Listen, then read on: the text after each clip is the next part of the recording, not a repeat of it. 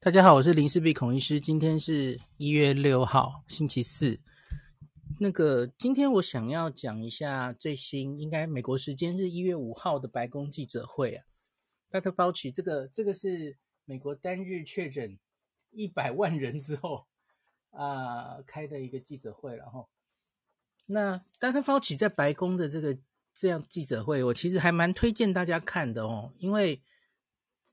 他通常就是那个 CDC 的 Director Valensky 先发言嘛，吼，那再来 Dr. Fauci 就会用，也许是几张投影片，那很简洁又扼要的，吼，切中重点，我觉得真的很深入浅出。他他都是他讲的每个东西都是有参考文献的，然后其实都是很更新的资讯，然后他就很简单的归纳给大家看，然后传达他。很重要的概念给大家。那他今天想要传达的就是疾病严重度。现在 Omicron 这个十一月二十六号被定为 VOC 之后，其实已经一个多月了哦。我们现在到底有多少科学证据来告诉我们？很多人都在说它轻症化了哦，它 症状就像感冒一样或怎么样哦。呃，真的可以这样轻呼它吗？我们现在它轻症化，轻症到什么程度呢？这个疾病严重度到底已经看到什么证据？那 Dr. Fauci 今天整理了一些资料给大家哈。那 我会放在 Podcast 前面那个有那个 YT 的连结。那其实白宫记者会都是有逐字稿的哈，我也都会附上给大家。那主要它这第一张简单的这个投影片。就是说，很重要的关于 Omicron 变种病毒，我们要了解的三个问题，其实我已经讲到烂了嘛。哦，前几天有一个法国的什么变种病毒，我提都不想提嘿，因为我觉得，假如你们都一直跟着我，哈，整天都有这这几个月都有在听，哦，完全不足为惧，或是根本我我已经不想谈它了。你一个，哦，不管你基因突变再多，好，你现在告诉我，诶，只有二十几例。然后根本 WHO 根本还没有把它定位为 VOC、VOI，任何什么都不是的病毒哦。先去后面排队，OK？等你等你，假如在某什么地方可以竞争过 Omicron，你再来找我好吗？我根本不想讲哦。所以就是一个变种病毒，你一定要看它的传染力、免疫逃脱、疫苗还有没有效，还有疾病重症度。那今天 Dr. Fauci 当然是要。啊，专注在第三个题目。那一开始他也很简单的讲了吼，传染力毋庸置疑，Omicron 从各方面来看，它的传染力都是非常高的。Fauci 很没有没有跟 Delta 相比啦，我觉得讲它什么比 Delta 高多少啊，或是啊零值是多少啊，其实也不重要，因为你在现实生活看到它就是传的那么厉害。那他传的那么厉害，我觉得除了他自己他的传染力之外，另外一个原因跟第二点有关，因为他有非常严重的免疫逃逸，所以不管你之前打过自然的，呃，打过疫苗或是自然感染，你身上的抗体都不认得它了，吼，不太认得这个改头换面的病毒。因此，他又忽然像是哦，有一堆全世界人我都可以感染了哦，可以再度感染哈、哦。这有一点像我们每年不都要打流感疫苗？因为每年可能流感疫苗就会突变到啊、我们前一年的抗体已经不认得它了哦，所以前年得过的人还是可以再感染。那现在就有点像这种状况哈、哦。那你应该要觉得，嗯。这叫万幸吗？就是新冠病毒已经两年了，现在才改头换面。至少在 Delta 之前的病毒啊，我们目前针对武汉株原本的疫苗其实都是有效的。哦，Alpha 几乎没有免疫逃逸，Delta 有一点点啦，吼，可是两剂甚至三剂就保护力都很好，就没有什么太大的问题。那可是现在遇到 Omicron，就是哦，它有点改头换面了哦。那这个免疫逃逸呢？那很明显，它是对于现有疫苗的有症状的防护力是受到非常大的影响。那另外，对于抗重症，它也稍稍有影响。好，这是佛奇的这个你看它就很精简扼要的归纳出来哈，对重症也稍有影响。好，这就是我跟大家讲嘛，在目前有两个资料出来，一个就是英国那边哈，它防重症两剂的话大概是七十二 percent，这已经比原本其他疫苗的九成往下掉了嘛。好，那再来是在实验室跟临床的资料都已经显示哦，打加强针下去应该是可以，它是用 reconstitute，就是重新建立疫苗的保护力。那可是佛奇这里没有讲的，当然就是，诶，那这个保护力其实也还好而已哦，大概就七成的保护力，然后也许没几几个几周。好像从英国初步资料也有往下降的迹象，可是这个佛奇因为现在要要催美国人努力的施打加强针，他这里好像就没有特别讲。好啦，那最后就是今天的主要，他要讲的就是疾病重症的程度。那他写说，Omicron 现在看起来哈，似乎真的是比较不容易造成重症哈，跟之前的。变种病毒，任何变种病毒相比，似乎都是这样。那他现在就开始列出到目前为止累积的一些证据。那首先是一篇这个也是运印本，这是南非这个豪登省那边的资料哈。那它是比较南非现在已经四波了嘛，所以第一波的武武汉猪，哦，对不起对不起，武汉猪没有，它它比较三波贝塔。一年前的贝塔，那后来是五月，去年五月的 Delta，还有现在的这一波 Omicron，它去比较四个方面，就是你得病之后住院的比例，还有需要氧气的比例，还有重症的比例，那最后是死亡的比例哈。那我把以上这四个数字哈各念过去一次给大家听一听看哈。那顺序就是贝塔、德尔塔跟奥密克戎。需要住院的比例是十九、十四、五奥密克戎只有五 percent 需要住院哈。那需要氧气的比例三十九 percent、四十九 percent、二十 percent，这个还是别的病毒株的小一半以上啊。那再来是重症的比例啊，六十、六十七、二十九，别的病毒大概六成以上是重症。然后，呃，我觉得他这应该是住院之后的人了哈。那重症的比例，那就是你不能只看重住院，因为大家有没有注意到，我们最近常讲都是住院的保护力。可是问题是，住院也同样有轻有重啊，所以还要更进一步去分析有多少比例是需要氧气，是需要插管，吼，这其实不一样哦。所以。等到英国累积资料更多之后，哈，其实你假如是看插管重症的保护力，搞不好它其实会更高哦，而不是我们现在说的住院，住院只有七成，七十二 percent 哦，我觉得那个可能还有更高的空间哦。好，这个重症比例，别人都是六成以上，它它只有二十九 percent。那最后是死亡哈，死亡前面两株都是二十四 percent，那 Omicron 是六 percent。好，这是南非当地的资料。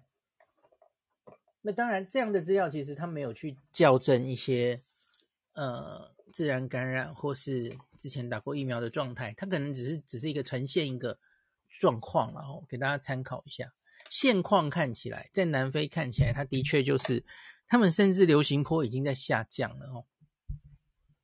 好，那再来，呃，美国当地，呃，对不起，我漏了一张。再来是英国，这其实我有我上个月有讲了一集哦，就是英国在这段时间有三个不同的单位都有一些观察性的研究哦，一个就是最近的这这个礼拜我都在念的那篇了哈，英国安呃健康安全局应该是跟这个剑桥大学合作的那一篇哦，十二月三十一号发表，就讲过了嘛吼，去急诊或住院。去急诊是减少五十 percent，然后去住院是减少大概三分之二哦。那再来是苏格兰，苏格兰的资料十二月二十二号发表的吼，他是说住院几率减少三分之二，减少三分之二。因为这两个资料 不不谋而合，数字一模一样。那再来就是伦敦伦敦帝国大学，然后住院的几率也是 Omicron 比 Delta 会低大概四十到四十五 percent。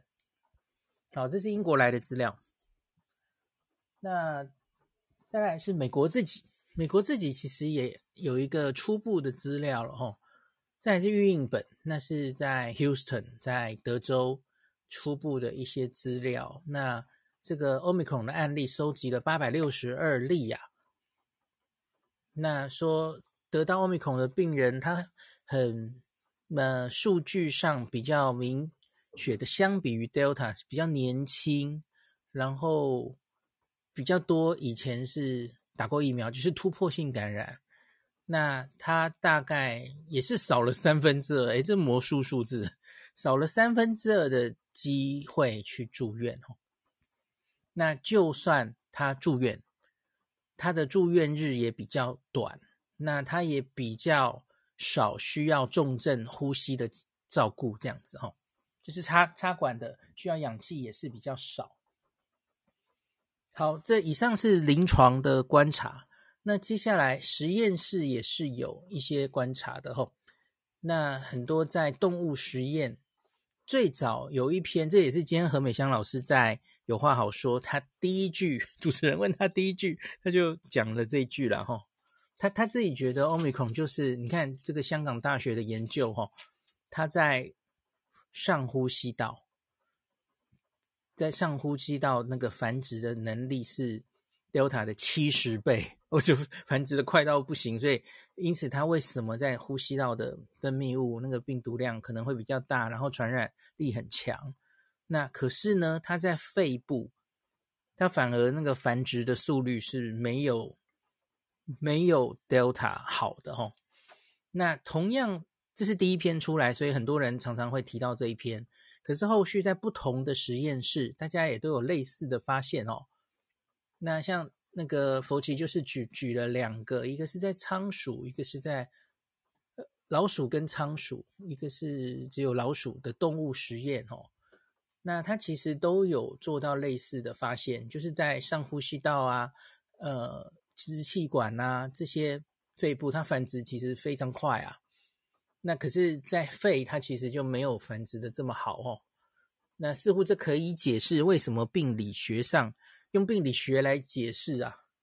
那为什么它它可以解释它高传染力，可是它似乎比较不容易重症？这有一些动物实验的证据来支持啊。好，所以最后佛奇就简单的下结论了哈。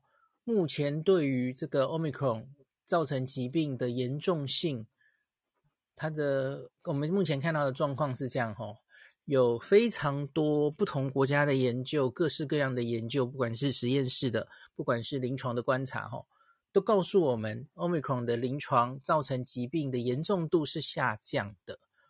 那可是它到底是怎么样？下降到什么程度？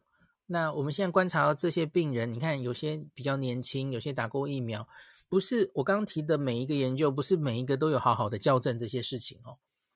那所以这可能还需要继续追踪下去，而且要看不同国家不同状况下的资料哦。那他提醒大家不要因为这个资料就轻忽了，轻忽掉说，哎，反正它就是个轻症。比较轻的病毒根本就跟感冒一样，根本就跟流感一样。不不不，你不能这样想了哈。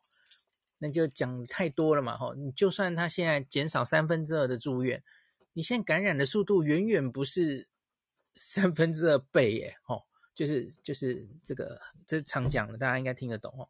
像美国就已经完全爆量了嘛，爆天量。那你就算住院的人那个比例再低。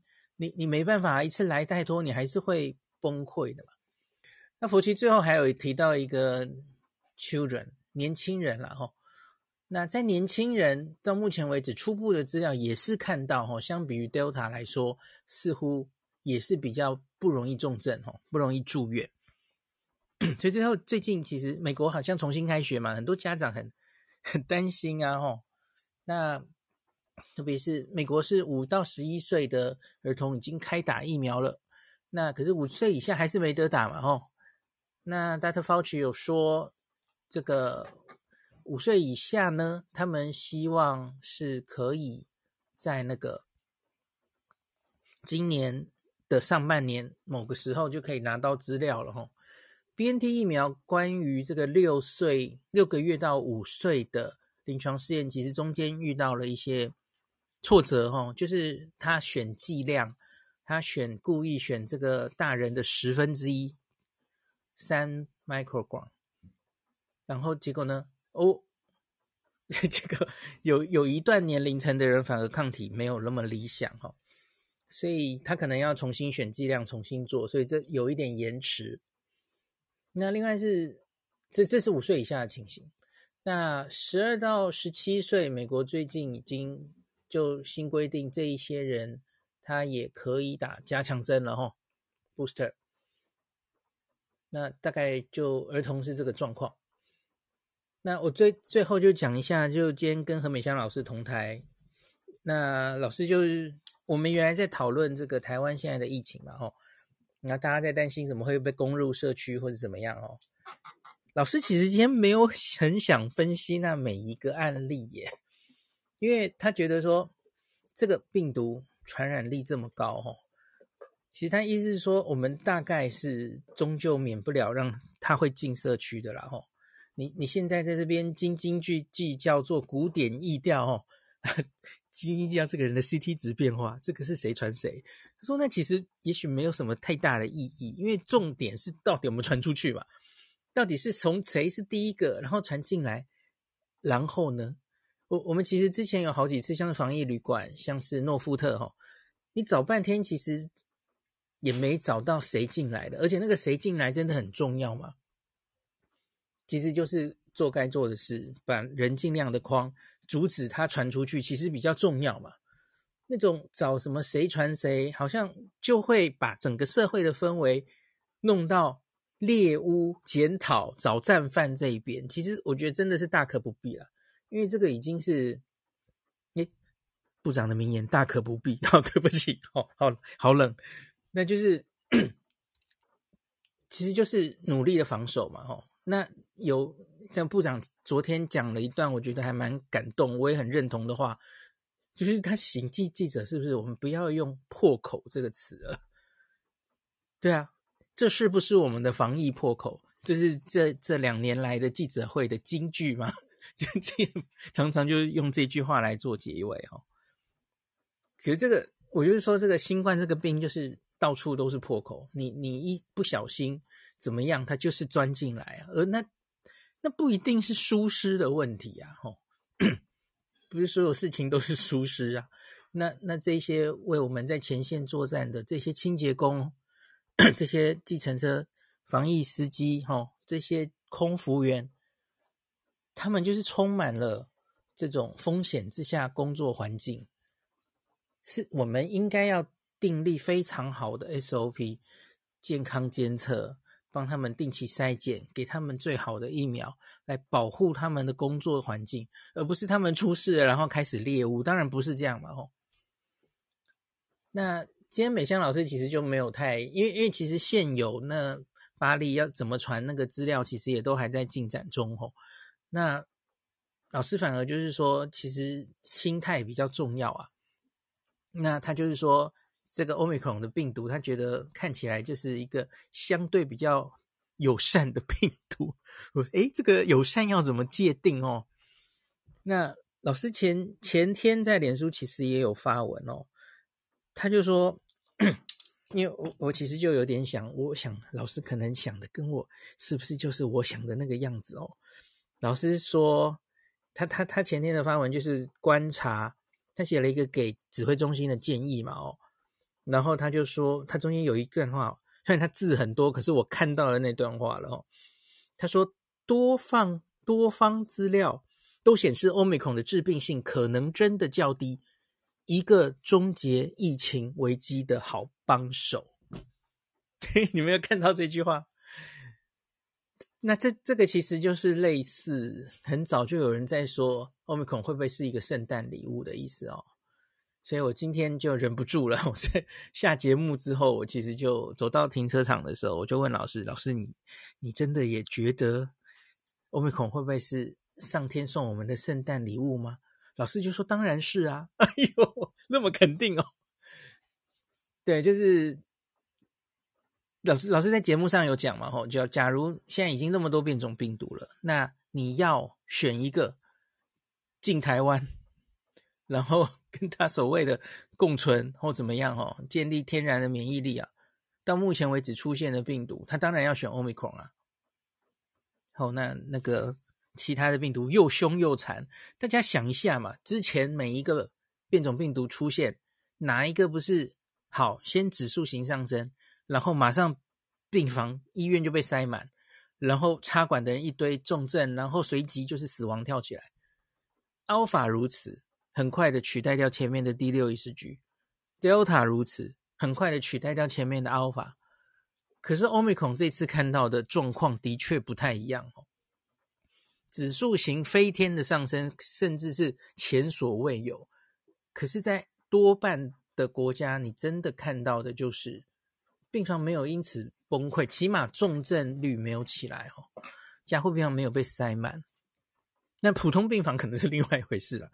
那另外你要小心，有一些国家其实 Delta 还没有走，像是现在在欧洲里面，荷兰的疫情要小心解读。荷兰是一波 Delta 其实刚刚处理完，那他们现在 Omicron 刚刚进去而已。相对于别的国家，荷荷兰的 Omicron 刚要开始而已，所以它它的疫情解读那个重症的人数跟别的国家不太一样，所以真的要小心的看这些。数字了哈，至少在南非跟英国，我们似乎都看到了欧米克好像进去烧了一个多月以后，哈，他做到了两件事。第一件事就是，诶，他好像真的把 Delta 干掉了，哈，把比较毒、比较残的 Delta 干掉，然后他自己很快又感染了蛮多、为数蛮多的人，然后。